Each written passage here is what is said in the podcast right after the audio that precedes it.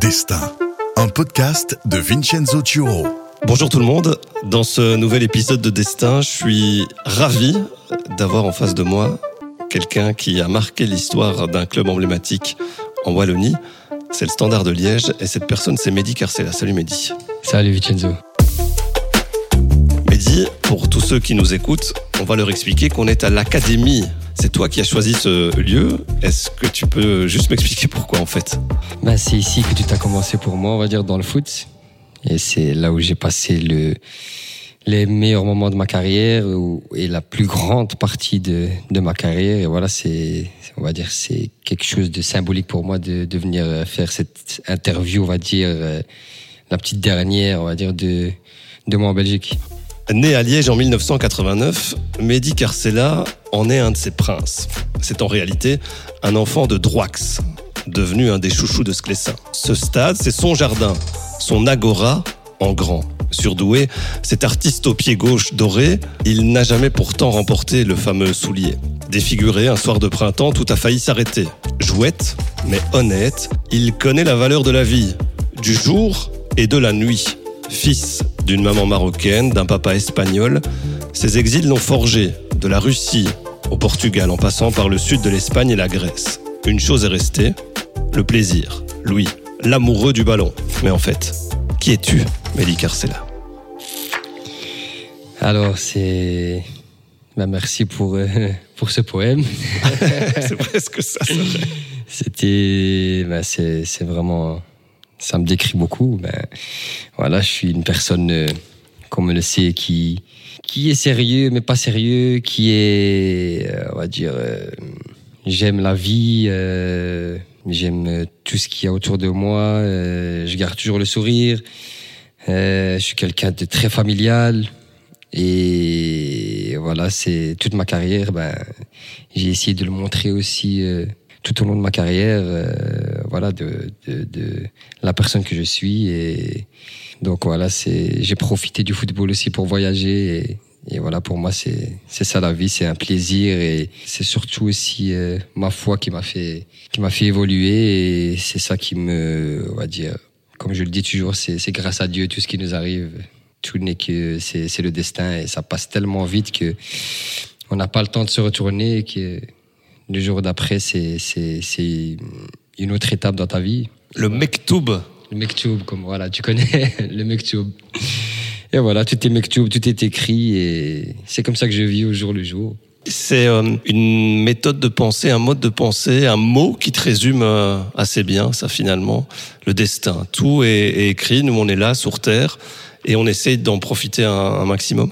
Voilà, c'est c'est tout à fait ça. On essaye d'en profiter, mais avec des limites, bien sûr, euh, et en remerciant Dieu de des grâces, de tout ce qui de tout ce qui nous donne, de tout ce qui nous fait, ben voilà, qui nous fait vivre déjà. Et, voilà, c'est c'est ça qui fait partie du Mektoub parce que c'est c'est Dieu qui qui écrit et c'est notre créateur et et voilà, on, on ne peut qu'accepter tout ce qui nous arrive, que ça soit bien ou mal. Ben c'est c'est écrit par Dieu, donc euh, c'est mm. le meilleur de tous qui, qui nous connaît plus que nos propres mères. Donc.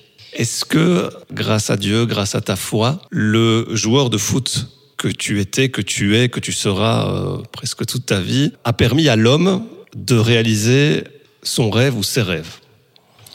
Oui, c'est vrai que ça m'a, ça m'a, c'est surtout la foi qui m'a permis de le réaliser, de, me, de réaliser mes rêves, mais surtout de ne pas rester dans mes rêves. Ta maman, elle est marocaine. Ouais. Ton papa est espagnol, mm-hmm. originaire d'Andalousie. Ouais. Et en fait, c'est vrai que quand tu démarres ta carrière, on t'appelle pas Mehdi Carcella, on t'appelle Mehdi Carcella González, qui est le nom de ton papa, c'est ça, non? On m'appelle Mehdi, je te, je te rectifie, on m'appelle Mehdi Carcella González Francesco. Comme ça, comme ça tout, le monde, tout, le monde, tout le monde sait maintenant. Et d'ailleurs, ça me rappelle une anecdote. Euh, Vas-y. Euh, ma première Coupe d'Afrique.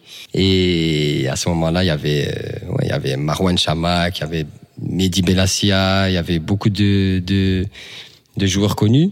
On était à l'échauffement, c'était notre premier match, je pense, c'était au Gabon. Et je pense qu'on jouait contre le Gabon. C'était ma première Coupe d'Afrique, mais j'avais déjà fait des matchs amicaux et tout ça. Et eux, ils me connaissaient sous le nom de Mehdi. Le speaker restait une femme. Elle dit, ouais, euh, commençait par Marwan Chamak. Elle disait le nom de tout le monde et t'entends des noms arabes. Euh, Il y avait Adel Tarab, euh, Boussoufa, euh, Mbarak Boussoufa. Puis elle fait Carcela Gonzalez François. Rien à voir. Il y a tous les joueurs qui sont arrêtés. Ils ont arrêté l'échauffement, ils sont retournés vers moi. Ils ont dit François. et puis depuis ça, il m'appelle François. Ah c'est- c'était devenu ton surnom là, on Ah, te chambrait, on chambrait avec ça. Euh, yeah, voilà. Mais c'est un bon nom, c'est le nom de mon père. Mais oui, Je suis fier de le porter. le ballon, t'y arrives grâce à ton papa? Parce que lui, c'était un passionné de, de foot ou comment ça se passe à la maison? Alors j'y arrive grâce à mon papa parce que il a fait tous les sacrifices du monde pour euh, de m'amener ici au foot quand j'étais petit. Par contre, il connaît, il a jamais rien connu du foot. Il sait pas de faire un demi jongle. Le foot, non, c'était mon mon oncle qui est son frère qui a joué euh, en deuxième division ici en Belgique et en Espagne aussi. Mais comme je dis, oui, c'est grâce à mon père, parce qu'il s'est sacrifié. euh, par exemple, quand on habitait à Droite, il me ramenait ici euh, au foot et pour pas, comme l'essence, c'était chaud. Il, il avait assez d'essence pour faire l'aller-retour, donc il me ramenait, il, il me ramenait au foot et il était obligé de rester tout l'entraînement. Donc des fois, je le retrouvais pas, il était en train de dormir sur le, dans les champs ou quoi, tu vois, quand il faisait bon. Et donc voilà, c'est c'est un peu pour décrire euh, Ouais. Pourquoi et grâce à qui vraiment je suis je suis dans le foot. Et, mais il connaît rien, il connaît rien au foot, ça rien du tout. Parce que c'était quoi quand t'étais gamin, c'était c'était un peu la, la galère. On sait que Droix, c'est quand même pas l'endroit le plus sexy de, de la principauté de Liège, quoi. Ouais, c'est vrai. Maintenant, d'y grandir, c'est. J'aurais échangé mon enfance pour rien au monde. C'est vraiment la meilleure enfance que tu puisses. Que tu puisses vouloir de de- de- d'habiter dans un quartier comme ça où c'est familial. En tout cas, je parle d'avant, parce qu'encore maintenant, ça a changé. Mais est-ce que tu peux euh, justement décrire à, à tous nos, nos auditeurs, à tous ceux qui écoutent, tous ceux qui connaissent pas ni Liège ni Droix, quel est le quartier, comment comment c'était à l'époque? À l'époque, c'était bon, ça avait, ça avait une, une mauvaise, on va dire, réputation, mais c'était pas du tout ça. C'est juste, euh, on va dire, comme on entend en France, euh, dans les banlieues où on crache sur eux dans les médias et tout ça, alors que il suffit juste d'aller poser à pied, d'y poser à pied et, et aller voir que que c'est pas du tout ça. C'est même le contraire. On y vit mieux que que en dehors, tout le monde se connaît. euh, tu vois encore, même même encore maintenant, tu vois encore des, des jeunes qu'il faut traverser une vieille peut-être, alors que tu le vois de moins en moins avec euh, Hum. les générations qui, qui a maintenant. C'est, tu manges bien, il y a tout. T'as, t'as besoin de, t'as pas besoin d'aller en ville. euh, Tout ce que tu veux faire, il y a à Droix ou à Bressou. Et comme on se connaît tous, c'est, c'est, c'est, c'est, il y a une joie de vivre et je veux dire, il y a une fraternité, euh, Une entraide une entraide euh, avec euh, que tu sois belge, marocain, kurde, je, je vais te citer toutes les toutes les nationalités, toutes les toutes les origines qu'il y a là-bas, italien, sicilien, euh, ouais, turc, il y a de tout, polonais, des gitans, il y a de tout. Mais c'est comme si on, on formait qu'un.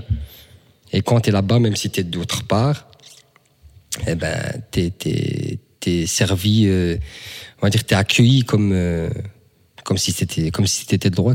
c'est euh, une grande famille finalement, enfin où tout le monde se connaît, où tout le monde s'aide, où voilà, on, on est prêt à tout pour vivre une vie qui, malgré le fait que on n'est peut-être pas forcément les moyens financiers d'accéder à autre chose, mais par ça on compense et Voilà, voilà, on compense avec ça. Et, et justement, je pense que si on était peut-être plus aisé, je ne pense pas qu'il y aurait cette entraide, puisque quand on a de l'argent, on a je vais pas dire qu'on a besoin de rien, mais on a, on demande moins l'aide, euh, on va dire peut-être à ses voisins ou aux gens euh, qui habitent dans les alentours. Et là, c'est c'est ce qui, c'est ce qui nous rapprochait et, et on vivait, on vivait très bien avec. dans quelle éducation t'as été élevé toi? Je n'ai pas été éduqué dans, dans les religions, J'ai été éduqué dans le respect et euh, voilà surtout dans le respect de, de de soi et le respect des autres. Là, on parle de la religion, on parle de l'éducation, mais on parle de la culture aussi, donc culture euh, hispanique, culture euh, arabe, euh, marocaine via, ta maman. Donc voilà, c'est un, Ouais. c'est un beau mélange parce qu'il y a plein de choses euh, que tu apprends à connaître, que tu découvres aussi, mais au quotidien, ça, ça se marque comment la, la vie du petit Mehdi à, à ce moment-là? Bah à ce moment-là, moi, c'était une richesse pour moi, mais je le prenais pas comme ça parce que j'étais un peu, Entre les deux? J'étais un peu entre les deux. Bon, à la maison, non, parce que on des deux côtés, c'est une grande famille. Mon père, c'est neuf frères et sœurs, je pense, ou huit, et ma mère, la même chose. Donc, c'est beaucoup de cousins et cousines. Donc, on a toujours été euh, très famille. Euh, c'était d'un côté, on faisait, on fêtait, euh, on fêtait Noël, euh, la nouvelle année, euh, les Pâques, tous les, toutes les fêtes qu'il y a, Catholiques, ouais. catholiques. Et de l'autre côté, je faisais, je faisais l'Aïd, les- la fête du les fêtes du mou- la, fin, la fête du mouton et la fête après le Ramadan qu'on appelle l'Aïd, les deux. Donc euh, c'était, je faisais toutes les fêtes. J'étais rempli de cadeaux, on va dire, euh, chaque année. Ouais. Et voilà, de ça, on en profitait quand on était petit. C'est vrai que c'était difficile. Il y avait une petite, il y avait une petite crise identitaire euh, quand j'étais jeune. En tout cas, je traînais avec euh, des Arabes, j'étais arabe. Et quand je traînais avec des Espagnols, j'étais espagnol. Tu vois, c'était c'était une petite crise identitaire. Je, comme on se recherche euh, toujours quand on est quand on est jeune. On parlait de, de ton papa, de son frère aussi, du coup, de, de ton oncle, hein, du, du fait que voilà, c'est grâce à tous ces sacrifices que tu as découvert le, le foot. Euh, ta maman, elle s'intéressait à ça, elle, elle- voyait que toi, en tant que gamin, ah, il a quelque chose, mon fils, ou non? Pas du tout. Ah non. Mon père, même quand, jusqu'à 16 ans, même quand j'ai signé pro, il disait à ses potes, à tout le monde, il disait, oh, moi, si je joue en troisième division et tout, moi, je suis, et qu'il a travaillé à côté, euh, je suis bien, je serai, je serai le papa le plus heureux de- du monde. Et ma mère, elle connaissait encore moins le foot. Elle, euh, elle, c'était l'école. Ma mère, c'était l'école. Je pouvais faire ce que je voulais. Je pouvais être même Messi, euh, avoir un contrat de 100 000 euros la semaine à 16 ans. C'était l'école. Ah ouais. Ma mère, c'était l'école. Et l'école, ça se passait comment? L'école, ça se passait bien jusqu'à, on va dire, 17 ans peut-être. Non, 18 ans. Je pense 18 ans. Dès que j'ai été un peu plus sûr du football. Donc j'ai donné plus dans le foot. Et puis je commençais à m'en, je m'en foutais de l'école, on va dire. Et là, elle s'est fâchée ou? Ah, ça, oui, elle s'est fâchée. Ça, ça, je pense qu'elle m'avait pas parlé pendant, pendant un mois, si je me rappelle bien. Et, et ouais, ça, je pense que ça l'avait même fait pleurer. Donc euh, c'était difficile. Donc j'ai été en professionnel, puis voilà, j'ai essayé de terminer, puis T'as eu un diplôme au final ou- pour finir, non. J'ai arrêté en, en sixième professionnel, je pense. Il fallait que je refasse encore une année jusqu'à septième. Oh, maintenant, elle t'en veut plus quand même. Non, maintenant, je pense pas. Mais ça doit rester un peu dans son cœur quand même. Parce que ma mère, c'est. Elle est née au Maroc, mais elle est partie à 10 ans à Paris, vivre à Paris. C'est une, c'est une bouquineuse. Les livres, les, elle joue au jeu, là. Mots fléchés ou les mots fléchis, oh là là. Depuis que je suis né, je vois ces mots fait encore. Donc c'est vraiment français, français, français. Et en français, j'ai toujours été très très fort. Ah ouais, donc la littérature. Donc la et tout ça. littérature. euh, Elle t'obligeait à lire des livres ou- dictées, elle m'obligeait pas, mais elle m'en faisait lire. Elle, Ah ouais. elle me poussait à, à- à lire. Mais voilà, donc euh, on a été éduqués vraiment dans, dans le français. Tu vois, pas de faire, pas faire de, de faute, euh, de d'orthographe quand t'écris et tout ça, tu vois. Ouais, c'était vraiment une éducation strict à la française. Pas strict, strict, mais l'école c'était important. T'arrives au standard, t'as 5 ans, c'est 4 ans et demi. 4 ans et demi. 4 ans et demi. C'est quand même très tôt ça. Hein? Ouais, ben je pouvais pas jouer, je pouvais pas jouer le match. Ils m'ont repéré, en fait. Euh, J'espère que j'aurai pas de problème avec la police, ça fait longtemps. Euh, à 4 ans et demi, euh, j'ai joué pour euh, chez Rabat, tu vois, le restaurant Rabat, chez Rabat. J'ai joué pour eux, ça s'appelait Michoui chez Rabat. Et ils ont joué le Chlivo. Et j'avais 4 ans et demi, j'ai joué sur, sous le nom de, de, d'un qui avait 5 ans et demi ou 6 ans et demi, je sais pas, parce que c'était 2 ans plus grand Fausse identité. fausse identité. Et j'ai terminé meilleur buteur, meilleur joueur. Je crois qu'on avait gagné, si je me rappelle bien, je sais plus ça. Et le standard m'a repéré là-bas et ils m'ont fait venir et ils m'ont je me suis entraîné avec euh, trois ans plus grands, comme je pouvais pas faire les matchs. Et puis à chaque année, je, je redescendais jusqu'à ce que jusqu'à ce que je puisse jouer les matchs. Ah ouais, c'est fou ça quand même. Ouais, donc j'ai commencé très très tôt. Destin. Je parlais dans l'introduction d'un d'un don quelque Mhm. part. C'est quelque chose inné en toi, ce, ce- pied gauche là. Enfin, je veux dire, Mhm. dès que t'as pris le ballon, il s'est passé, il s'est passé un truc quoi. C'est ce que ton papa a vu, c'est ce que ton oncle a vu, c'est ce que les les recruteurs du Standard ont vu à quatre ans et demi. Enfin, Ouais, à 4 ans et demi, surtout gaucher, et surtout qu'à à cette époque-là encore, c'était c'était encore plus rare, on va dire peut-être les gauchers. Il n'y en avait pas beaucoup. Je me, rapp- je me rappelle qu'on me, je l'entendais souvent, ouais, t'es gaucher et tout, c'est rare, c'est rare. Je l'entendais souvent quand j'étais jeune. toi, tu sentais que t'avais quelque chose en plus que les autres? Au niveau au niveau purement. Au niveau, au niveau pur, ouais. Mais on- parce qu'on me, le- on me le disait, on me le disait, on me le disait, c'est, depuis que, depuis que j'étais en diablotin, on me le disait souvent que c'était, enfin, les entraîneurs. J'ai eu qui, j'ai eu Tamata, j'ai eu Tchernia. À ce moment-là, je regardais pas trop le foot, mais je regardais vite fait. Et quand t'entends que c'était des anciens joueurs et tout ça, donc t'es, tu veux leur montrer et tout. Et Simon Tahamata, il faisait des, des exercices de technique, tu vois. Et des fois, moi, je lui donnais des, j'avais, j'avais quoi, 8, 9 ans, et moi, je lui donnais des, de faire des, des trucs que je faisais, moi, à droite, c'est quoi, et je lui montrais, et puis il les refaisait, tu vois, il mettait des plots, de faire des râteaux, ouais, de faire des râteaux comme ça, à gauche, à droite, des deux pieds. Et lui, il a ramené, euh, Tahamata, il a ramené vraiment le, l'école euh, de l'Ajax, tu vois, ce qu'ils font à l'Ajax, techniquement et tout. Et c'est, ça qui a, qui a fait qu'il y a beaucoup de jeunes, beaucoup de jeunes qui sont sortis, pas beaucoup, mais je veux dire, a un peu plus de jeunes qui sont sortis et, Mais cette technique-là aussi, tu viens de le dire, tu l'as développée dans le quartier, tu l'as développée à Droix. ouais, plus. C'était plus, c'est plus dans la rue, c'est vrai. C'est plus dans la rue. Dans la rue, c'est le vrai foot. C'est là Dans, que tout. dans la rue, dans les agora space aussi. Surtout, ouais, c'est les, les, les- on appelle ça les soccer maintenant. C'est ouais, c'est les agora. C'est les agora. Il y en a de plus en plus maintenant. Ouais, maintenant c'est devenu, voilà, t'en trouves quasiment tous les coins de rue, ouais. mais à l'époque, Mm. voilà. Non, à l'époque, il n'y en avait pas. Et il y en avait une, il y en avait un à Droix. Et à ce moment, et à ce moment-là. C'était quoi le surnom d'ailleurs de cet agora space? F- FC Lidl. Ou FC Lidl. Avait, C'est toujours, ça n'a pas changé. Il y a plus, il y a- je crois, il y a même plus le terrain, mais ça s'appelle toujours FC Lidl. Mais on l'appelait FC Lidl puisque c'était en face du Lidl. Ah, juste en face du Lidl. Donc, euh, on jouait en face et dès qu'on on finissait, on allait chercher, on allait gratter. À Non, mais- à côté Lidl. on sourit de ça, on rigole de ça, mais ça a formé quand même beaucoup de joueurs hein, à la technique, etc. Mais pas qu'à la technique, parce qu'une fois que tu étais sur le terrain, Mm. ça se passait aussi à Bruxelles, les mecs, ils voulaient pas lâcher. Hein. Ils voulaient Ouais, pas lâcher le terrain, donc il y a, il y a une vraie bagarre pour rester Mhm. là, pour Ouais, rester dans l'équipe qui gagne, quoi. Je, je, je donnais plus ma vie que quand je jouais en Champions League ou même en Coupe du Monde. à l'Agora, c'est l'honneur, c'est tout, c'est le respect, c'est c'est trop. Tu veux, t'es obligé de gagner, tu veux rester, tu veux pas bouger, même si tu même si t'es mort, tu ressens moins la fatigue que en 80 en 95e euh, Minute. à la 95e minute ou aux prolongations d'une finale, d'une finale de Champions League, je crois. C'est trop. Même euh, si tu parles même à des, je sais pas, euh, des joueurs du, de Paris Saint-Germain ou euh, qui ont grandi aussi dans des quartiers, ils vont, ils vont, ils vont te dire la même chose. Ah bah, j'en ai parlé récemment avec Kalilou Fadiga, qui vient de Mhm. Paris à la Goutte d'Or, voilà, quartier populaire. Il me dit, Ouais. on avait des matchs interquartiers et tout et tout, Ouais, et on voulait pas lâcher. Hein, Ah, tu lâches rien du tout. Là, c'est l'honneur. Là, c'est l'honneur. C'est. T'étais un des rares petits à pouvoir jouer avec avec les grands au quartier.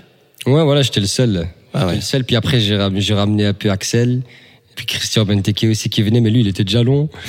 Euh, Il y avait qui? Nasser aussi qui venait. Mais je veux dire vraiment de Droix, parce qu'il y avait moi et Christian. Après, à Bakali, mais il était beaucoup plus Jeune, petit encore. Il ouais. était, mais des, vraiment des petits. Je pense que ouais, j'étais, Parce je que faisais, je faisais quatre têtes euh, en moins. ouais, t'étais tout petit, par la taille, par l'âge, Mm. mais avec le talent, Voilà, avec le, le, talent, mais j'étais aussi dur, j'étais dur dans, physiquement, même si j'avais un, un corps de crevette, Ouais. euh, je tombais pas. Je tombais pas, donc ils devenaient fous. Même les grands, ils- des fois je ramassais des coups, mais des fois je me faisais exploser le corps. Mais euh, si t'as ma mère à côté de toi, euh, tu lui demandes est-ce que, est-ce que ton fils il a déjà pleuré dans sa vie? Elle va dire non, il a jamais pleuré. Même quand j'étais petit, je pleurais pas. Tu pouvais me frapper, j'avais des crins, même à 4-5 ans, je pleurais jamais. Et quoi, ça c'est Je me vraiment. rappelle même pas. C'est en toi, ça. T'es né comme ça. Ouais, je suis né comme ça. Je suis né, euh, je sais pas, pudique, mais dans tout. Dans mes émotions, dans, dans ce que je montre, euh, dans ma façon d'être. Je suis pudique dans tout. Et voilà. Juste encore un truc, parce que quand, quand tu parles de ces matchs-là euh, au, au quartier, est-ce que plus tard, et quand je dis plus tard, quand tu étais déjà euh, pro, tu revenais de temps en temps jouer au quartier avec, avec, avec les amis? Bien sûr, là, je le fais encore. Euh, bien sûr, ça. J'ai jamais arrêté. C'est vrai? Jamais, jamais. Donc tu faisais tes matchs et tout et tout? Je faisais mes matchs et je peux te dire que même quand, au début, tu vois, quand on était champion, je jouais le match. Le lendemain, j'étais à l'Agora. Comme ça, tu sais. si je jouais pas à l'Agora, je jouais pas le match ici. Je pouvais pas. J'avais besoin de ressentir ce, de rester. euh, C'était l'adrénaline en c'était fait. l'adrénaline de, de, de la rue qui me faisait, je sais pas, qui me donnait euh, envie de manger des, des pierres sur le terrain ici, euh, au stade. C'est vrai. Et, et les coachs au standard, ils le savaient ou ils étaient au courant? Personne n'était au courant? Les joueurs, ouais, ils le savaient. Même, même encore maintenant, il y a tout le monde qui le sait quand, quand, quand je vais à l'Agora, mais personne parle. Parce Et- que ça peut être dangereux. Imagine, tu vas te blesser là-bas. Comme je te dis, c'est c'est le destin. Je peux me blesser ici comme sur le terrain. Et, ça va rien donc, changer. Pour, pour toi, Pour moi, c'est. il fallait y aller. Quoi. Voilà, c'était obligé. obligatoire. Non, j'étais obligé de, de... C'est là que c'était là mes meilleurs entraînements. C'était là que je ressentais vraiment le, le, le vrai ballon, le vrai toucher de balle. Je disais le plaisir. Voilà, le, plaisir, ouais. Le plaisir, comme à l'Agora, il y a nulle part ailleurs. Nulle part. Puis le niveau, il est. Ah, des fois, je, je joue. Nous, c'est une heure et demie euh, non-stop. Il n'y a pas de sortie, tu vois, sortie ou euh, coup franc ou RF. Ça n'existe pas, tu vois. Il n'y a pas de faute. y a rien. des fois, pendant, pendant une minute, tu, tu demandes une faute. Il n'y a pas de faute. Là-bas, c'est. ça s'arrête jamais là. C'est du kick et du foot en même temps, tu vois. Donc ça s'arrête jamais. Donc c'est presque t'es- à la fin de, de ce match-là, t'as la diarrhée. à chaque fois. Mais à chaque fois. hein. c'est Sans le foot, vivant dans un quartier comme Droax, tu sais que toi, t'aurais pu finir différemment? ouais, bien sûr. Et j'y suis passé tout près parce qu'on est un peu laissé de côté. Après 10-15 ans, et moi je suis bien tombé dans cette génération, on, on te met euh, une agora, le FC Lidl. Pendant des années, ben, c'est que ils font que ça. Genre, ils te ramènent que ça. T'as t'as qu'une agora, comme ça, tout le monde qui va là, mais il y a qu'un terrain. Et, euh, Droax Bressou, c'est, je sais pas combien il y a de jeunes. C'est des centaines de jeunes euh, pour un terrain, tu vois. C'est, on n'a pas la tête de l'emploi, que tu sois à l'école ou t'es directement euh, Catalogué. catalogué, t'es, t'es, t'es le bouc émissaire de tout- toute mauvaise chose. On t'aide pas beaucoup quand tu viens de là. Donc, tu es obligé de passer par... euh, Il y en a, enfin, obligé. Il y en a qui font le, le, le, le, le choix de pouvoir se faire de l'argent facile ou qui touchent, tu vois, comment euh, les drogues, euh, les, euh, comment on dit, l'herbe, tous ces trucs-là. Et ils se disent, euh, ben, euh, on n'a pas d'aide, il n'y a personne qui nous aide, ben, on va faire ça pour aider notre famille. euh. donc on est, on est vraiment au, À la à la frontière. frontière de la délinquance. On vit avec ça tous les jours, donc tu peux tomber dedans tous les jours. Même si c'est c'est pas le meilleur choix, bi- bien sûr c'est le plus pourri des choix. C'est Et tu dis, euh, on est un peu des laissés pour compte quand on habite dans, dans ces quartiers-là. ouais voilà. À mon époque, j'ai l'impression de parler comme un vieux. Attends, t'as bientôt 33 Ouais, ans. c'est vrai. À mon époque, c'est vrai que euh, moi, le building où j'habitais, c'était euh, c'est 12 étages, je pense. Rien que l'eau chaude, tu pouvais prendre ton bain, euh, donc tu peux donner un bain à tes enfants une fois par semaine, parce que sinon l'eau chaude, euh, c'était c'était pas que c'était cher, mais il y avait pas d'eau chaude. Donc euh, c'est c'est pour c'est pour que pour que tu t'imagines, on va dire, par ce petit truc, rien que l'eau chaude, ce qu'on avait, tu vois. On avait que l'agora, c'est tout ce qu'on nous donnait. On avait que ça pour s'amuser, sinon on devait aller dans les autres quartiers ou pour aller jouer. D'ailleurs, euh, avant d'avoir l'agora, on faisait tout le temps, euh, on allait à Fléron, et là c'était la classe. Euh, une agora fermée, tu vois, avec euh, c'est un petit stade, tu vois, bien. Nous droits que c'était, tu vois, ils ont fait, ils ont construit en bois avec euh, des- des- du métal jaune et petit terrain avec euh, de l'herbe aussi fine que je sais pas quoi, Ah aussi ouais. fine que, ouais, mais c'était c'était tout fin, donc tu glissais. mais on était content avec ça. On avait on n'avait pas besoin de plus. Mais pour te dire par rapport aux autres quartiers, par rapport au, on était pour moi, on était, on était, on était mis de côté. Et puis dès que la réputation de Droix Bressou, ben, même à l'école, quand on sait que tu viens de là, c'est, t'es le bouc émissaire de tout. Mais en gros, pour te dire, c'est, c'est, pour ça que je joue au foot, pour sortir, on va dire, euh, mes parents et leur, leur, leur, leur donner ce que je pouvais donner, même si c'est, loin d'être assez encore, bah, avec tous les sacrifices qu'ils ont fait pour moi, ça sera jamais assez, parce que quand t'as, après, quand t'as de l'argent, c'est plus, c'est plus, c'est plus des sacrifices, c'est, tu l'as, tu vois, c'est, c'est plus, c'est plus la même chose, c'est plus, ça a plus le même goût, on va dire, que ce que, ce que ce qu'ils ont fait eux pour moi. T'essayais d'être reconnaissant et c'était ton Voilà. moyen quelque part le fait d'accéder à, cette, à ces sommes d'argent, à avoir cette capacité financière, euh, voilà, de les sortir. Voilà, de de, ce- de les sortir, de leur, euh, de leur offrir ce qu'ils n'ont pas eu dans leur vie, de faire voyager. Euh, Mon père, moins, parce qu'il déteste l'avion, même si. euh, mais ma mère, voilà, c'était les voyages, euh, découvrir, euh, bon petit restaurant, manger, tu vois. Un peu ce que, ce que, ce que les femmes, elles aiment, quoi. Voilà, mais profiter aussi quelque part euh, Voilà. parce qu'elle a, Mm. elle s'est sacrifiée. Tu le disais pour toi. Elle est venue te voir euh, jouer au foot, ta maman? Ouais, hein, elle est déjà venue, hein, beaucoup de fois. Ah, elle venait, Elle ouais. est déjà venue, elle venait, elle venait. Ouais. Elle venait souvent. Et ton papa? Plus quand il faisait chaud. Mon père, il venait jusqu'à euh, ce qui s'est passé à Genk. Après, il n'est plus jamais venu. Il a eu peur. Ouais. Ben, il- on fait déjà des crises d'angoisse dans la famille, tous. Et quand il venait à chaque fois, c'était c'était crise d'angoisse. Donc, euh, même encore il y a quelques, je sais pas si c'était cette année, non pas cette année-ci, mais il y a peut-être trois ou quatre ans où il est revenu une fois, ou il y a peut-être deux ans, je sais plus, ou juste avant le Covid ou juste après, je sais plus. Et il est venu voir un match et hôpital, crise d'angoisse. Il a, il, sait plus, il saurait plus regarder les matchs. Thank you for calling. Please leave a message.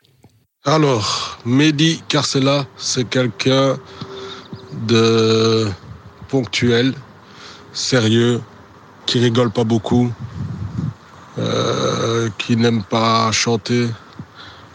Non, franchement, c'est quelqu'un de entier que je connais depuis l'âge de mes 10 ans, avec qui on a fait les 400 coups sur et en dehors du terrain.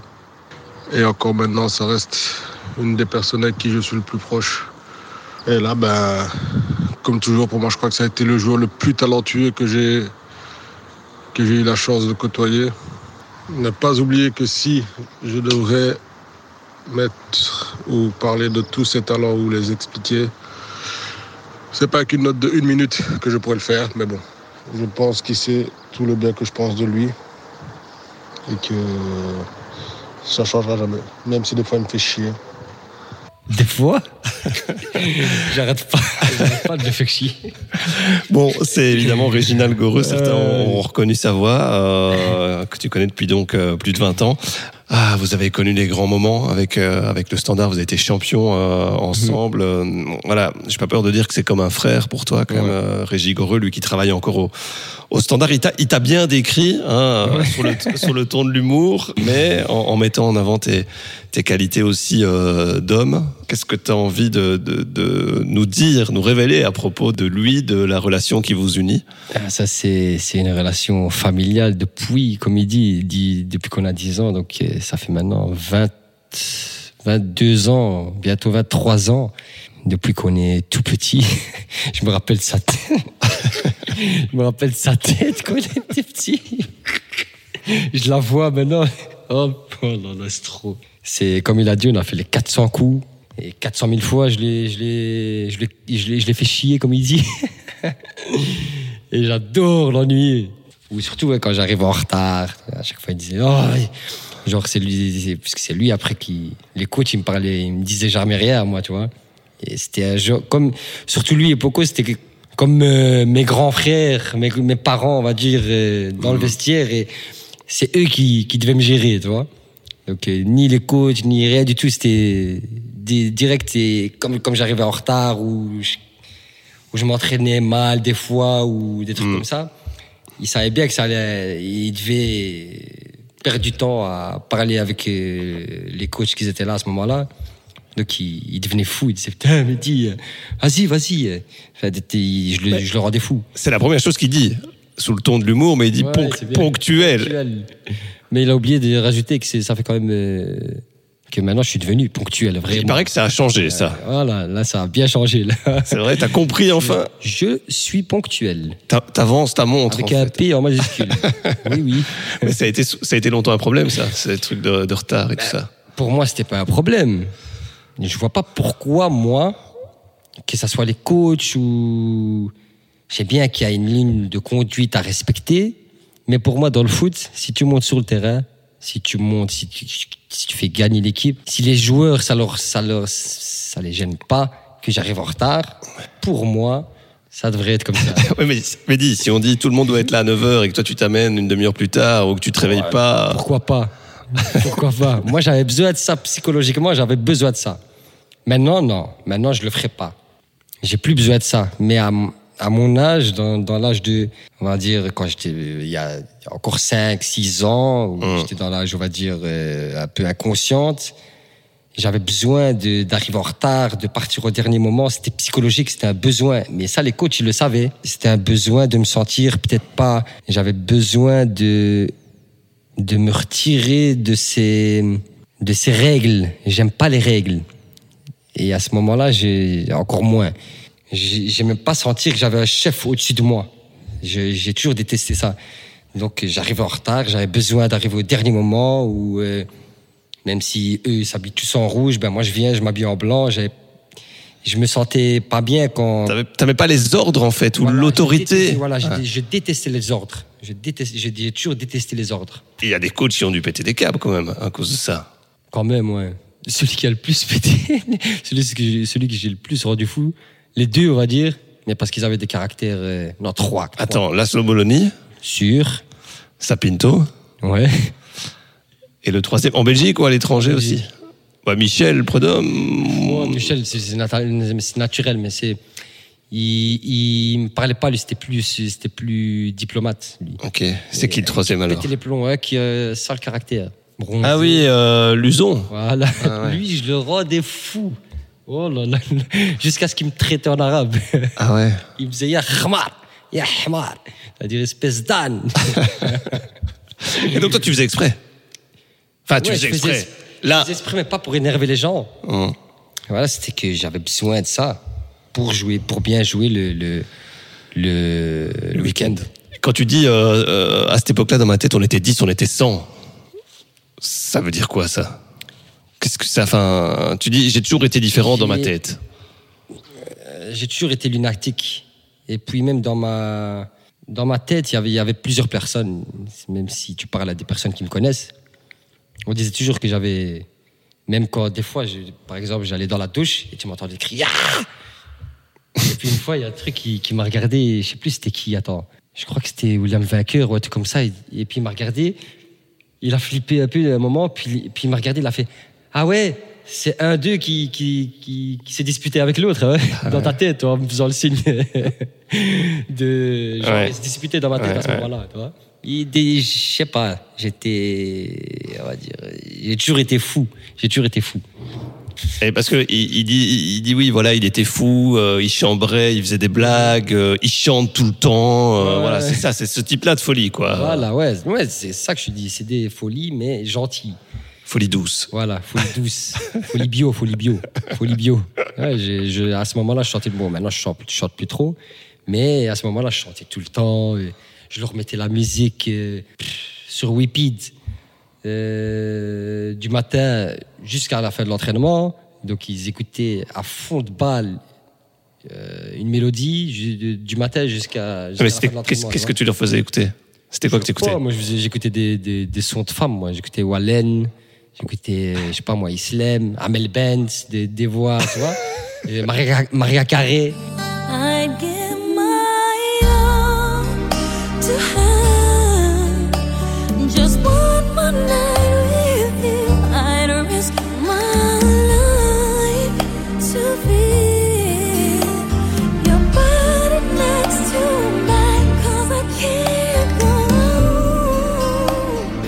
Whitney Houston. C'est vrai. Ah ouais. Ça, c'est ton kiff, ça. C'était mon kiff. Ah, c'est mais fini. non. C'est fini. Non. Mais tu t'aimais bien chanter. Ouais, j'adorais chanter. Parce que c'est Christian, c'est J'aimais bien chanter. c'est Christian Benteke qui a dit, qui te connaît forcément très bien, qui a dit, euh, oui, il m'a dit, euh, il chante tout le temps, il aime chanter, mais il sait pas chanter. Oh non, non, il, il ment, il ment. C'est jaloux, hein. Il- C'est un jaloux, ça. Ça, c'est des paroles de jaloux, parce qu'il n'a pas de voix, celui-là. Il n'a pas. des fois aussi, il, il essayait de chanter, mais c'est lui qui râlait, il n'arrive pas à chanter. Il, Il- sait très bien, j'ai une belle voix. Il paraît qu'à à Lisbonne, quand tu jouais à Benfica, t'as enregistré des chansons. J'ai enregistré une chanson, une, mais je l'ai perdue. hein. Ah, c'est introuvable, ça. C'est introuvable. C'est C'était quoi. Ça parlait de quoi? C'était quoi comme Je sais chanson? même pas, c'était une, chanson d'amour, je crois. Une chanson d'amour. Ouais. T'es un romantique, toi. Ouais, j'y étais. Euh, J'aimais bien les chansons d'amour. Ré- Régie, euh, bon, Régie, ça, ça, ça ramène forcément les supporters du Standard à la belle époque. Hein, euh, quand vous avez ramené les, les titres, euh, il y a d'abord eu avec, euh, avec Michel Prudhomme, puis il y a eu avec Laszlo Bologna, dans un vestiaire où il y avait du caractère. Hein, il y avait quand même des, des personnalités. Euh, On va pas tous les citer, mais quand tu es avec des Oniwu, des Concesao, des Jovanovic... Je savais que euh, t'allais dire Oniwu en premier. non mais, non mais, allez, Steven Defour, enfin c'était tous des mecs qui avaient du- Ouais. du, du caractère, quoi. Mhm. C'était un... C'était pas le standard de maintenant, ouais. C'était pas comme les jeunes, comme euh, les jeunes de maintenant, ils arrivent, euh, ils arrivent en première et ça y est. Des divas. Un match et ça y est, ils sont, ils sont déjà, Ils s'y croient. ils s'y croient direct. Alors que nous, tant que t'avais pas 100 matchs dans le job, t'étais pas pro déjà.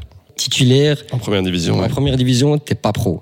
Donc, c'est des règles qui sont, qui se perdent, euh, qui se perdent euh, avec les générations maintenant, avec tous les Instagram, les, les réseaux sociaux qui, qui, qui tuent tout.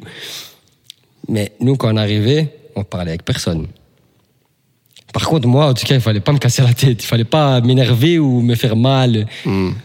tu te laissais pas attrapé faire. quelques-uns. Dante, je l'avais attrapé. J'avais attrapé. euh, je me suis déjà embrouillé avec Van Damme aussi. euh, T'avais peur de personne, toi, en fait. Ah non, personne, personne. Que le type fasse 2 mètres, euh, Oh 100, non, deux 100 mètres. kilos. euh, Non, même, euh, comment il s'appelle? Allez, Van Out. Tu te rappelles de Van Out Ouais, ouais, ouais. Christophe Van Hout. 3 mètres 10, Ouais. là. Lui, je lui mets un balayage, mon ami. Dans, dans, les, dans les douches, il est tombé, comme ça. non, mais pour te dire, on, nous, les jeunes, quand on arrivait chez les pros, c'était, on parlait pas, en tout cas, on parlait pas. Et les générations, c'est plus les mêmes. Les anciens qui, qui étaient à ma position, ils étaient plus durs, plus durs avec les jeunes, tu vois. Mhm. Il y avait toujours cette, euh, cette ligne, euh, cet écart entre les jeunes et les vieux. Ils gardaient, ils savaient où mettre la limite, tu vois. Tandis que maintenant, tu peux même pas la mettre. C'est où tu les frappes, ou bah, tu, tu, tu, tu les laisses faire ce qu'ils font. Parce que sinon, tu, tu les frappes. Parce que les jeunes de maintenant, c'est, pff, ils sont irrattrapables. Ce standard-là, c'était le meilleur standard dans lequel euh, t'as joué? Ouais, c'était vraiment le meilleur. Ça, c'était, on avait une sale équipe, hein. Ouais. Même en Champions League, on pensait, on est passé, on est passé à rat, à rat de passer déjà les poules. Et puis, on a montré qu'on avait les qualités, même. euh, c'est juste qu'il nous manquait l'expérience, comme c'était la première qu'on faisait. Mais je pense que si on gardait la même équipe, je crois que ça aurait été encore mieux euh, l'année qui suivait. Le titre avec le standard, c'est ton meilleur souvenir, du coup Mmh, ouais, c'est mon premier déjà. Le Standard est champion de Belgique 2007-2008. Il est pour l'instant toujours invaincu. Et puis c'est avec mon club, avec ma ville, avec euh, avec ceux, avec euh, ceux- les joueurs avec qui j'ai grandi, qui n'étaient pas que des des potes, c'était plus que des amis. C'est vraiment des amis euh, d'enfance parce qu'on on avait grandi ensemble.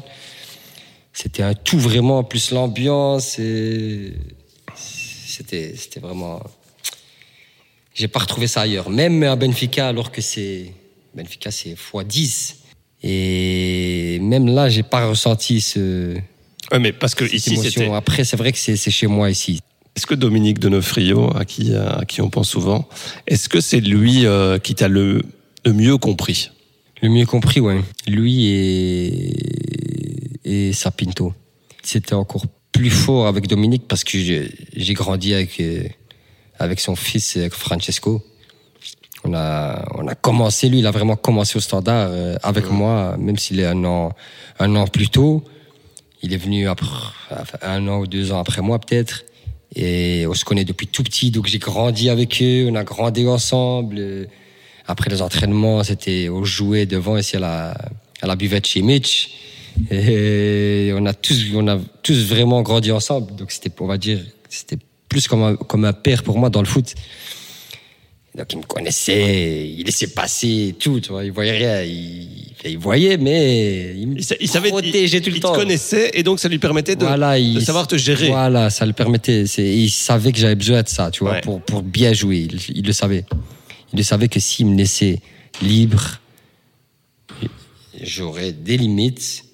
Je ferais pas euh, non plus euh, si entraînement, euh, si on devait être là, on devait être là à 9h30, euh, j'arrivais pas à 11h ou à 11h30. Mais voilà, j'avais besoin de, de ce- cette petite ligne où je peux poser un pied, où je peux poser un pied devant, tu vois, pour pas que je sois à la même hauteur que les autres. Parce que en, en fait, euh, être entraîneur, c'est aussi gérer des, des êtres humains. C'est c'est de la gestion humaine, Mhm. Ouais, hein, ouais. finalement. C'est euh, un psychologue. ouais. Mm. Si t'as pas ce côté-là, tu peux peut-être pas retirer le le meilleur de tous les joueurs, surtout ceux qui sont un peu spéciaux Ouais. entre guillemets. Et les, les plus spéciaux, c'est les meilleurs. les plus fous, c'est les meilleurs. Et c'est. Tu le vois euh, partout. Zizou, c'était. C'était un malade dans sa tête. Personne ne le sait, mais c'était un malade dans sa tête. Enfin, personne ne le sait. Ah, quand même un petit peu, mais Quand ouais, même, je vois ce que tu veux euh, dire. Mais Tu vois ce que je veux dire En dehors où euh, il avait, il, il avait cette- ce petit côté euh, de folie qui se démarquait des autres, en plus de se démarquer footballistiquement sur le Mm. terrain, tu vois. Et même les- dans, dans les artistes, les peintres, et tout ça, ils sont tous des malades. Tous ceux qui, qui restent dans l'histoire, c'est des malades dans leur tête. Sinon, ben, et, et c'est pour ça rien. que et c'est pour ça qu'il faut les apprivoiser Voilà. et les gérer Voilà. en leur faisant, euh, en leur laissant une liberté. Voilà, il faut les laisser libres, tout en leur rappelant quand ils dépassent la limite. Quand, non, quand ils sont en train de dépasser Quand un ils peu la, sont la limite, presque juste avant là. de la dépasser, tu vois. Il faut toujours les, les rappeler à l'ordre. Et ça, Mais de- il, faut les, il faut les laisser. C'est ça, c'est Mhm. comme ça. Tu les tires, tu les tires, tu les tires. c'est un peu comme si, comme si tu avais en laisse quelque Voilà, part, voilà. avec du mou. Comme si un chien qui arrive et... Quand il n'y a plus de mou, Voilà. hop, on, le- on le ramène. Voilà, comme ça. Juste parce que tu évoquais Zidane, tu as failli aller au Real Madrid. Ouais, avant l'accident, ça. Hein. Avant l'accident. Hmm. Et en fait, euh, c'était avec Luciano, je pense. Et Zidane est venu au standard pour euh, donner le soulier d'or à- à Steven, non à Defour. Et euh, Luciano s'était mis d'accord. Je devais ou prendre le- l'Espagne ou prendre euh, la Belgique et pas prendre le Maroc. Oui, là, tu parles de, de, de la sélection nationale, parce que toi, tu avais la, sélection nationale, t'avais ouais. la possibilité de jouer pour la Belgique, pour Les- l'Espagne. Les, trois, voilà. et pour le Maroc. Donc je devais, je devais choisir un des deux, ou l'Espagne la Belgique, pour avoir plus facile, puisqu'il me disait que les clubs n'acceptaient pas que les joueurs partent. euh, C'était plus difficile pour les transferts et tout ça. Et comme moi, à ce moment-là, j'étais là entre les trois et qu'ils savaient que je voulais plus le Maroc, on devait négocier le contrat avec, euh, avec le Real Madrid.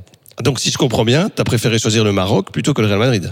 On va dire oui, mais c'est pas, je pense pas que ça aurait changé euh, quelque chose. Après, s'il n'y avait pas eu l'accident, peut-être que ça serait fait quand même, tu vois. Mais ils ont utilisé ça, on va dire, pour que, parce qu'on sait bien que si tu joues en Europe ou que ça soit Espagne ou Belgique, ta cote, euh, elle augmente. Surtout à ce moment-là, le Maroc, c'était pas encore euh, ce que c'est maintenant, tu vois, l'équipe nationale. Ça a toujours été un aboutissement pour toi de, de jouer en Ligue 1. Ça, c'était, euh, tu l'as toujours dit, c'était le- la, la compétition qui te faisait euh, la plus rêver, qui te correspondait la mieux, etc. Mhm. Ça aurait été euh, énormissime de pouvoir jouer au Real Madrid, par exemple. Ça aurait été. ouf. J'aurais préféré Barça parce que moi j'ai- j'ai- j'aime pas trop le Madrid. Donc, euh, Mais donc, pour te dire la vérité, j'étais pas trop, j'étais pas trop chaud. donc t'étais prêt à refuser le Real parce que tu préférais pas Franchement, ça. ouais. Moi, Pour te dire la vérité, que ce que je signe au, au, au Real ou euh, à Pireuse, moi ça change, ça change rien du tout. Alors là, Destin, Mehdi, c'est quelqu'un de- d'attachant, euh, d'entier, euh, d'humain, une personne euh, de valeur, euh, de principe, euh, d'honnêteté. C'est quelqu'un aussi tête en l'air, jouette, mais dans le bon sens du terme. Euh, quelqu'un d'affectueux. Voilà, malgré tout ce qu'on a dit aussi, quelqu'un de professionnel. Euh, quand il faut faire le boulot sur le terrain, il, le fait. Et euh, voilà, pour moi, ça a été un plaisir de le côtoyer. C'est une personne assez euh, atypique dans le milieu du football. Personne qu'il faut euh, laisser un peu de- d'espace pour s'exprimer, un artiste, et euh, qu'il faut savoir comprendre. Voilà. Si on, on lui donne cette liberté, je pense qu'il le rend fois, fois 10 euh, sur le terrain. Donc voilà, c'est du donnant-donnant avec, euh, avec Mehdi. Ça en valait le coup. Donc, donc voilà, très content de l'avoir côtoyé sur et en dehors du terrain. C'est un message touchant, je trouve. Euh, bon, on connaît bien Poco, hein, Mhm. qui, qui, qui sait utiliser les, les bons mots, qui sait faire passer des, des messages euh, justes. Mais je trouve qu'il te, forcément, il te connaît par cœur, mais il te décrit très bien, quoi. on va dire plus, il me connaît par cœur. En fait, nous deux, dans le foot, on va dire, pour, pour te faire comprendre, c'est vraiment le, le total opposé. Lui, il est, j'ai jamais joué avec une personne qui travaille autant et qui est aussi pointilleux et professionnel. Donc, pour qu'on s'entende, il a fallu aller loin. Mais c'est vraiment les, c'est les cœurs qui se sont touchés, tu vois, moi et lui. Et c'est vraiment une des rares personnes qui, qui m'a compris dans le foot, qui, qui, qui me comprend et qui sait ce que, ce que je suis, ça en dehors du foot, oui, comme mes proches, parce que c'est, c'est, c'est, il fait partie de ma famille. Mais dans le foot, c'est une des, c'est une des très rares personnes, voilà, qui m'a compris. Et là, voilà, il m'a dit, il m'a vraiment décrit et, et quand il parle, tu le sens que c'est, ça vient du cœur. C'est sincère. Lui, C'est un des, c'est vraiment un des, une des personnes dans ma vie. C'est vraiment un homme. C'est, ça, c'est un homme, un vrai, tu vois, un homme de parole, un homme honnête, un homme, un homme. Mais un homme, euh, tu vois, comme, euh, comme il y en avait au Moyen-Âge, tu vois. Plus des, pas des hommes comme il y a maintenant. Un homme avec un grand H, mais c'est Voilà. c'est vraiment Mm. d'homme à homme que vous vous êtes Voilà, euh, voilà. rapproché, compris, Voilà, que ouais. vous avez réussi à, à, à fonder cette relation-là. Voilà. Et surtout, ben, c'est un peu comme Régis aussi, puisqu'on a grandi ensemble aussi. Et je me rappelle de sa tête aussi quand il était petit. C'est eux hein, qui sont venus te remettre. euh, Ah ben ouais, je sais pas si on voit, mais j'ai euh, j'ai versé. Enfin, j'ai pas versé, hein, mais les petites larmes elles étaient là, tu vois, quand c'était quand j'ai vu leur tête. Et j'aurais j'aurais préféré personne d'autre. C'était vraiment les personnes qu'il fallait. On va parler d'un d'un moment maintenant que tu as évoqué euh, à l'une de nos reprises, c'est ce fameux accident dont, tu- Ouais. tu parles. La date, c'est le 17 mai 2011. C'est un gang standard. 17 mai, hein, ouais. Gang standard, c'est un, un match que vous devez gagner pour être champion. Vous faites des playoffs de folie ce- ce- cette année-là. Et alors, à la 25e minute, bah, il se passe euh, un truc de dingue, en fait, hein, qu'on a rarement vu sur un terrain de foot, surtout en, en Belgique. On n'a plus envie de voir. C'est euh, ce qui se passe avec Chris Mavinga. Certains décrivent ça comme un attentat. Avec son pied, il touche ton visage. Mhm. Et à ce moment-là, tu tombes. Tu tombes et tout le monde a peur, en fait. Parce que, d'après ce que les médecins ont dit par la suite, t'es passé tout près de la mort. Ouais. Mhm. Ouais, c'est ce qu'ils ont dit. Je sais pas, je sais pas, euh, un millimètre ou je sais pas ce qu'ils m'ont dit, mais à un millimètre, ouais. À cause de l'impact, l'endroit de l'impact. Ouais, l'endroit. Si tape encore euh, bah, un millimètre peut-être plus haut, c'était, euh, je crois, ici, je sais pas quoi. Sur le haut du ouais, sur le haut du nez, là. Ouais, Apparemment, il y a une partie, si tu l'enfonces, ben, c'est terminé. c'est terminé, ouais. Mais comme je dis, c'est, c'est le destin. c'est comme ça, on accepte. car c'est là.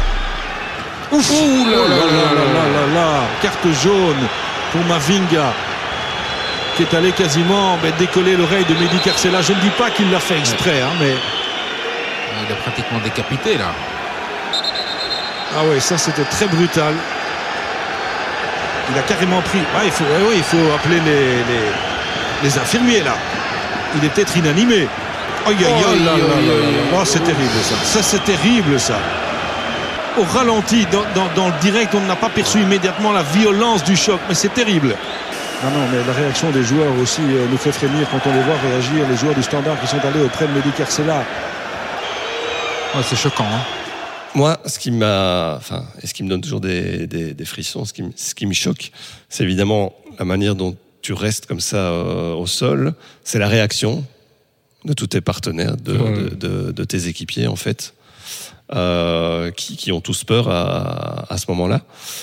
Euh, toi, quand, qu'est-ce qui se passe quand t'es par terre? T'es, Oh, moi, je me moi, tu c'est te rappelles de rien? Chaos. Je me rappelle de rien, même d'avant l'accident et d'après l'accident, je me rappelais de rien. Encore maintenant, j'ai- du mal à, me rattraper, à me, rappeler plein de choses, même dans mon enfance, si pas la moitié de ma vie d'avant et même d'après aussi. Parce que même après, j'étais encore sous médicaments, sous, sous médicaments, sous drogue anesthésiante.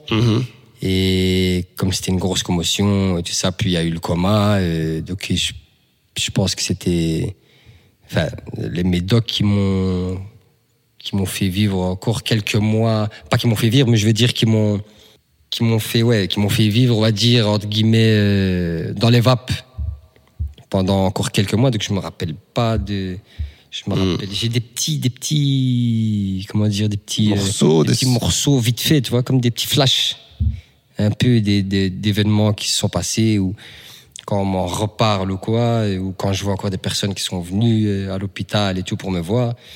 J'ai des petits flashs comme ça, mais je me rappelle de rien, que ce soit avant ou après. Je suis resté un mois dans le coma et je me réveillais et puis je me rendormais, tu vois, et je me rappelais de de rien du tout. Apparemment, apparemment des fois je parlais et je me rappelais de rien.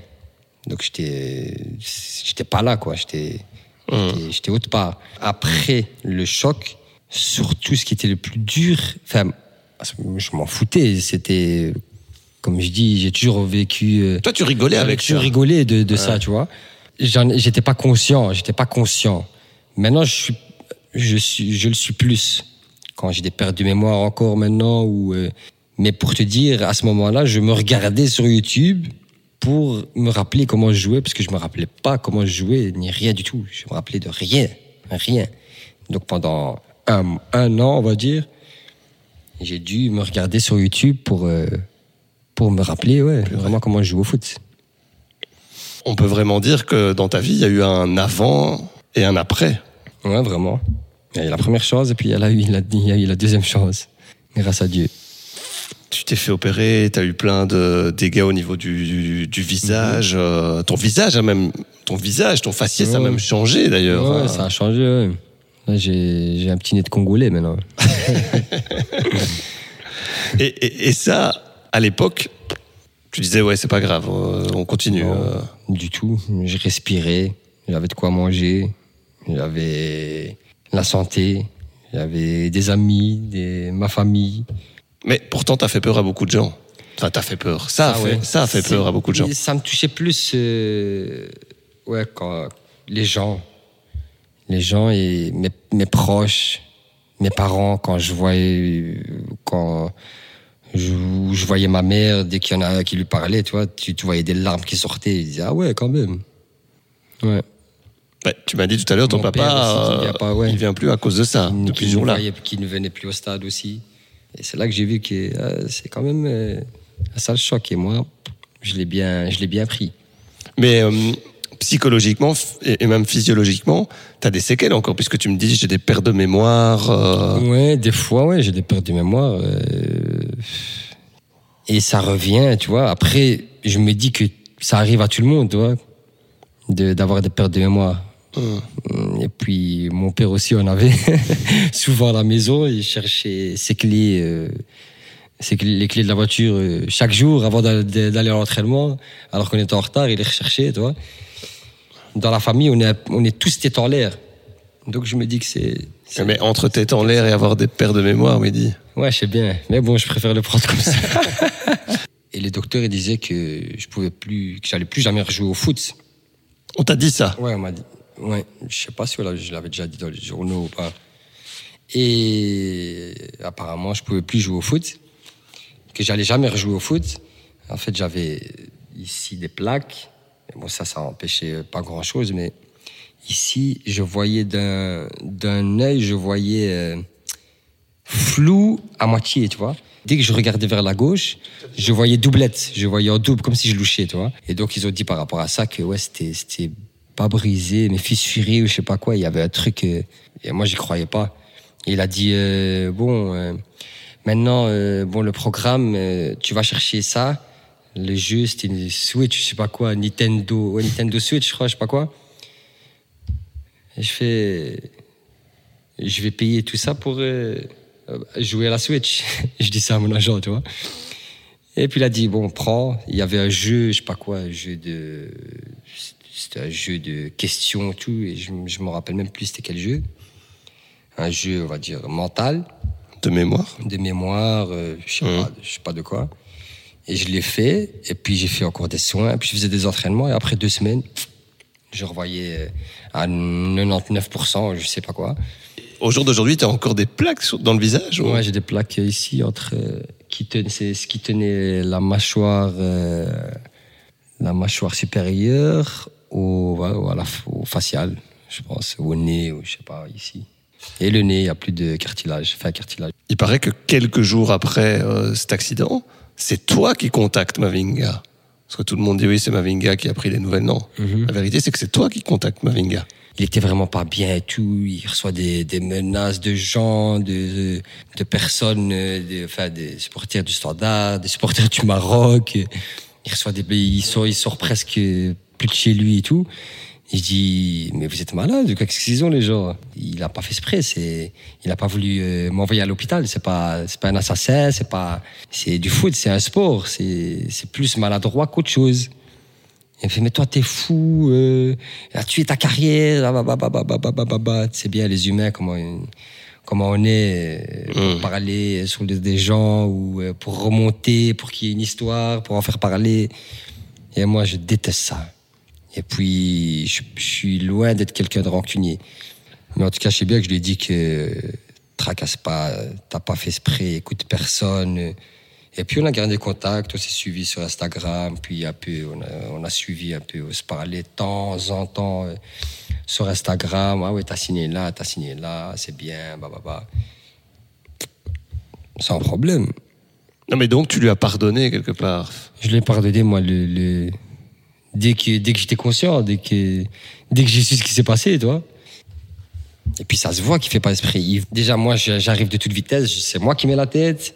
Et lui, tu vois qu'il veut dégager le ballon. Après, c'est bien qu'il voulait, il voulait euh, dégager le ballon, mais fort et peut-être me toucher à part après, mais jamais comme ça la, la, la tête. Il voulait montrer qu'il, qu'il- voilà, Marquer son territoire. voilà, marquer son territoire, parce que apparemment, euh, j'étais, à ce moment-là, j'étais bien dans le match. Tu dis apparemment parce que tu t'en souviens plus. Ouais, apparemment, hein. je me souviens pas du tout. Destin. Toi aussi, la gestion de tes émotions, voilà, c'est quelque chose sur laquelle tu as dû travailler et tu travailles encore en tant, en Ah, tant je- qu'homme. je- ah ouais, tous les jours, ça. hein. Mais ça, tu- c'est tout le monde. Mais moi, sur le terrain, c'est, je pense qu'il n'y a pas eu pire, maltraité que moi sur le terrain. Que ça soit par les arbitres et par les joueurs. Tout ce que j'ai ramassé. Et je me disais qu'il y a tellement de fautes sur moi que si je me mettais à la place de l'arbitre, peut-être qu'il y a tellement de choses, tellement eu de fautes, que c'est pour ça il voulait pas siffler toutes les fautes. Mais une faute, c'est une faute.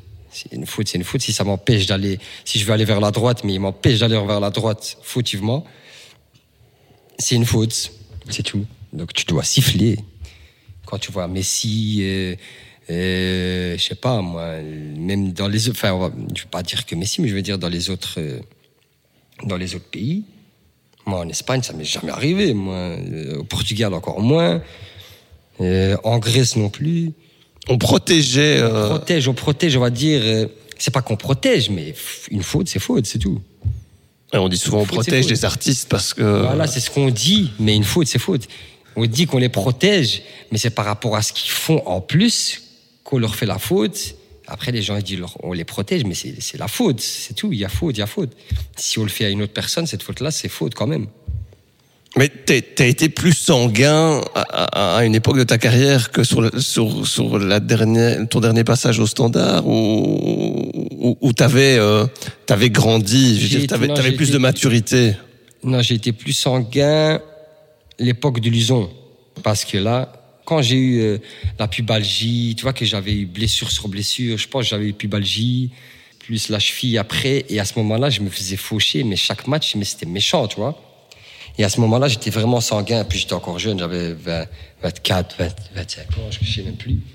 Et à ce moment-là, c'était vraiment des fautes très méchantes. Je me disais quoi, ils viennent jouer au foot ou ils viennent, euh, ils viennent jouer à Krav Maga ou je sais pas quoi, les jeux de PlayStation là? T'as toujours réussi à prendre la distance quelque part. Par Ouais, rapport- toujours, toujours par rapport, ouais. J'arrivais, on va dire, à, à séparer, on va dire, le foot de ma vie privée. Quand tu te promènes ou pas malheureusement, mais je veux dire, ça fait partie, de- ça fait partie de, de ce que tu fais aussi, que tu, partout où tu vas, même quand tu vas dans la famille, quand, quand on te voit, c'est, ah ouais, si, ah ouais, ce quantième, là, là, beau goal, si, tu, c'est que le ballon. Mais après, on s'abitue. Après, en, Russie, t'étais tranquille, personne te Ah connaissait. ouais, en Russie, ah ouais, j'étais magnifique là, oh là là. oh, en plus, la langue, je crois que c'est la plus dure au monde, cette langue. Et euh, là- là- là-bas, j'étais magnifique, j'étais bien. Je faisais mon match à la maison. J'entendais même pas le ballon. J'entendais football ici quand j'allais au au restaurant, c'est tout ce que j'entendais, c'est tout ce que je comprenais. Le reste, je m'en foutais. Et t'as quand même euh, côtoyé des Roberto Carlos, des Eto'o, euh, Mhm. Hassana Diarra, Mbark, Boussoufa. Il y avait une solide équipe là. hein? Ah ouais, hein, il y avait qui encore? William, Joao Carlos qui était à Genk avant. Jean Carlos, Christopher Samba, Zirkov. On avait une grosse équipe. Hein. Je crois que à ce moment-là, on était les favoris de la Coupe du FA. Donc ouais, c'était, j'ai, j'ai beaucoup appris avec eux. hein. Mais tu le disais, parce que hum, j'avais lu ça aussi, qu'un jour t'aimerais bien faire le tour du monde en sac à dos. Tu J'ai toujours cette idée. hein. Ouais. Ouais. Mais quelque part, grâce, à, grâce au foot, la Russie, la Grèce, le Portugal, euh, l'Espagne. Voilà, j'ai déjà fait. euh, T'as quand même un peu voyagé. Plus les vacances, sans compter les vacances, je pense que j'ai déjà fait une bonne partie du globe. Tu poses la question à, mi- à 1000 footballeurs, euh, je sais pas combien vont, vont répondre. Ah, j'ai envie de faire le tour du monde en sac à dos. C'est quand même atypique ça comme, euh, comme réponse. euh. Ouais, mais chacun. Parce que pourquoi Qu'est-ce qui t'intér- qu'est-ce qui Moi, t'intéresse bien, j'aime bien les choses simples, j'aime bien découvrir, j'aime bien la nature surtout. Quand je me pose et que je vois les étoiles, parce que j'adore regarder les étoiles, c'est là que je suis le plus concentré avec moi-même et que je me dis, ah ouais, ces étoiles-là, la grande ours, là, elle bouge jamais, la petite ours, c'est toujours la même, elle est, depuis autant de milliers d'années, je sais pas combien d'années, ça n'a pas bougé, et tu te dis, ah ouais, comment on peut ne, on ne peut ne pas croire qu'il y ait un créateur de tout ça Parce qu'il y a les étoiles, c'est tu bouges d'un millimètre. Une étoile, ça brûle toute la Terre ou ça brûle une autre planète ou tu vois, c'est- tellement minutieux, c'est tellement parfait que j'adore regarder la nature grâce à ça, Euh, pour ça, pour rendre grâce à Dieu vraiment de, de ce que je vois, de tout ce qu'il a fait, de tout ce qu'il nous donne, de, de ce qu'il a fait, la beauté de, de ce qu'il a créé. Ah, ça, c'est c'est mes meilleurs moments, surtout quand je regarde les étoiles. Et donc, on, on est quand même loin du cliché du footballeur que parfois t'as été, puisque bon, belle bagnole, belle montre, euh, Ah ouais, coiffe- ça, j'ai tout eu ça. coiffure, rose, blonde, t'as- t'as t'as fait toutes les couleurs. Mais d'un autre côté, Mehdi Carcella, c'est le mec qui Mhm. Regarde les étoiles, s'intéresse à l'astronomie, qui Mhm. aimerait bien faire le tour du monde en sac à dos. Donc là, de nouveau, c'est le grand écart. Quoi. Il y a vraiment face A, face B avec toi. hein. Voilà, mais c'est c'est vraiment, je suis passé par ça. Je suis passé par là. J'ai pourtant j'ai jamais aimé les voitures, mais j'ai eu toutes les voitures que tu peux imaginer, les montres, n'en parlons pas, les les habits. Mais il reste quoi? Il me reste rien de tout ça. Je me suis déjà fait cambrioler, on m'a pris beaucoup de montres. Après ça, j'en ai plus racheté et ça m'a fait ni chaud ni froid de les avoir perdus, pour te dire la vérité. Euh, habits, la même chose. Euh, j'ai toujours aimé le style, bien sûr, je m'habille encore de temps en temps, mais c'est des choses qui, qui te donnent goût, tu vois, quand tu es jeune, et si tu restes dedans, tu, tu commences à adorer ce- ce- cette chose et ça devient une maladie, tu vois. Et des fois, tu achètes des trucs, mais qui coûtent la peau des fesses. Et ça te sert à rien du tout. Plus t'as, plus tu veux, plus tu recherches autre chose, plus tu veux, plus c'est plus de l'argent que tu veux, c'est du pouvoir. Et maintenant, des choses simples. Et, et en plus, c'est, j'ai jamais aimé tout ça. Euh, Et qu'est-ce qui t'a fait évoluer alors? Déjà la foi, mais c'est surtout que c'était naturel en fait. C'était tout ce que j'ai eu, je l'aimais pas. J'ai jamais aimé les voitures moi depuis que je suis Mais petit. tu le faisais pourquoi tu. C'était pour l'image ou pour... C'était ouais, voilà, c'était pour l'image, c'était pour euh, pour montrer que j'ai de l'argent, pour montrer ci, pour montrer chaque. Alors que c'est c'est tout ce que tu montres, ça n'attire que de la jalousie, ça attire le mauvais œil, ça attire euh, euh, ouais la jalousie surtout les gens, ça t'attire surtout des envieux, ça parle pour toi, pourquoi? T'as pas besoin de, de, de montrer ce que tu as. Quand t'as quelque chose, reste discret, fais ton truc, fais tes choses discrètement. Allez, on va terminer cette interview, Mehdi, avec une dernière personne que le grand public ne connaît pas. Thank you for calling. Please leave a message. Alors Mehdi, en quelques mots, c'est euh, c'est une personne exceptionnelle. Exceptionnelle à bien des égards, euh, parce que euh, pour moi, il représente une exception en termes de valeurs et de principes euh, dans le monde en général, et, euh, et euh, dans le foot en particulier. C'est une personne qui est euh, dotée d'un grain de folie euh, qui est nécessaire à son équilibre. Donc je pense qu'effectivement, euh, lui ôter ce, grain de folie le, perturberait. Et alors, c'est une personne comme on en rencontre rarement, avec un cœur blanc. Cœur blanc comme on en a rarement rencontré. Et, je lui souhaite tout le meilleur. C'est euh, bah, c'est mon petit frère au final, donc euh, je lui souhaite tout le meilleur et, euh, pour, euh, pour la suite de sa carrière. Bisous. C'est quelqu'un qui parle pas beaucoup, surtout pas, pas. Dans, dans les médias, qui On le voit donne jamais d'interview. C'est Rochdi, euh, tu le présentais tout à l'heure comme ton agent, mais c'est aussi la, la famille. hein. C'est un homme de confiance, c'est Ouais. un, c'est un ami, c'est ton confident. C'est le grand, on va dire, qui est là depuis longtemps. Et c'est la famille, c'est la famille. Il n'y a, pas y a pas de mots. C'est, c'est, voilà, c'est le cœur. C'est, c'est lui qui m'a fait grand, évoluer, on va dire, dans ma vie, même dans ma manière de, de, de vivre, dans, la, dans, dans ma façon de voir les choses. Et c'est vraiment lui qui m'a, qui était aux côtés de moi dans les bons moments comme dans les mauvais, qui m'a beaucoup, beaucoup conseillé, parce que c'est quelqu'un de très, très, très intelligent. Je pense que s'il n'était pas là, euh, j'aurais fait, euh, on va dire, un peu plus le fou, même, euh, Hmm. ici dans le foot. Quand il dit, Mehdi, c'est quelqu'un qui a le cœur blanc. Ça signifie quoi, avoir le cœur blanc? Mais nous, on dit souvent ça d'une personne. En fait, dans nous, dans l'islam, on a tous une. Tout être humain a un petit point noir. C'est- Ce petit point noir, c'est le point où il y a le, vice de l'humain, tu vois, le, le mal. Quand on dit d'une personne qu'il a le cœur blanc, c'est que le, ce petit point noir, il est un peu plus petit, on va dire. Et qu'il est, il est pas vicieux, il n'y a pas de vice dans, dans, dans son cœur, qu'il est, c'est c'est une bonne personne, c'est une personne qui donne beaucoup, qui, qui, et qui donne naturellement, on va dire, une bonne personne. C'est une personne, euh, Donc tout à l'heure, quand je te posais la question, mais qui es-tu, Mehdi Carcella On dira, Mehdi Carcella, c'est une bonne personne. une bonne personne, ouais. C'est vrai que c'est une bonne personne, mais on peut toujours mieux. Parce qu'il y a toujours mieux que soi. J'essaye d'être le mieux possible. Mais on reste humain, on reste humain et faible. On va dire une bonne personne. Qu'est-ce qu'on peut te souhaiter pour la suite? Qu'est-ce que ça va être la suite? Euh, ben, franchement, euh, Qu'est-ce que tu as envie que ce soit que tout se passe bien. En tout cas, c'est tout. C'est tout ce qu'on peut me souhaiter et ce que ce qu'on peut souhaiter à tout le monde.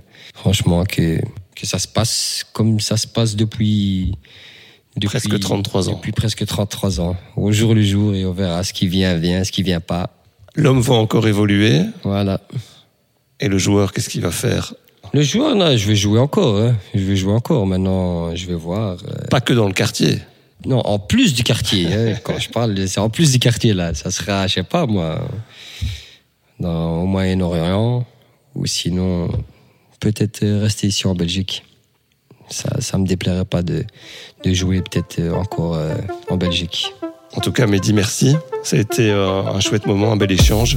Tout le meilleur pour toi. Merci bien à toi aussi. Voilà, c'est le destin de Mehdi Carcella. N'hésitez pas à vous abonner, n'hésitez pas à partager, à en parler autour de vous. On se revoit bientôt pour euh, une nouvelle trajectoire. Bientôt. Destin, un podcast de Vincenzo Turo.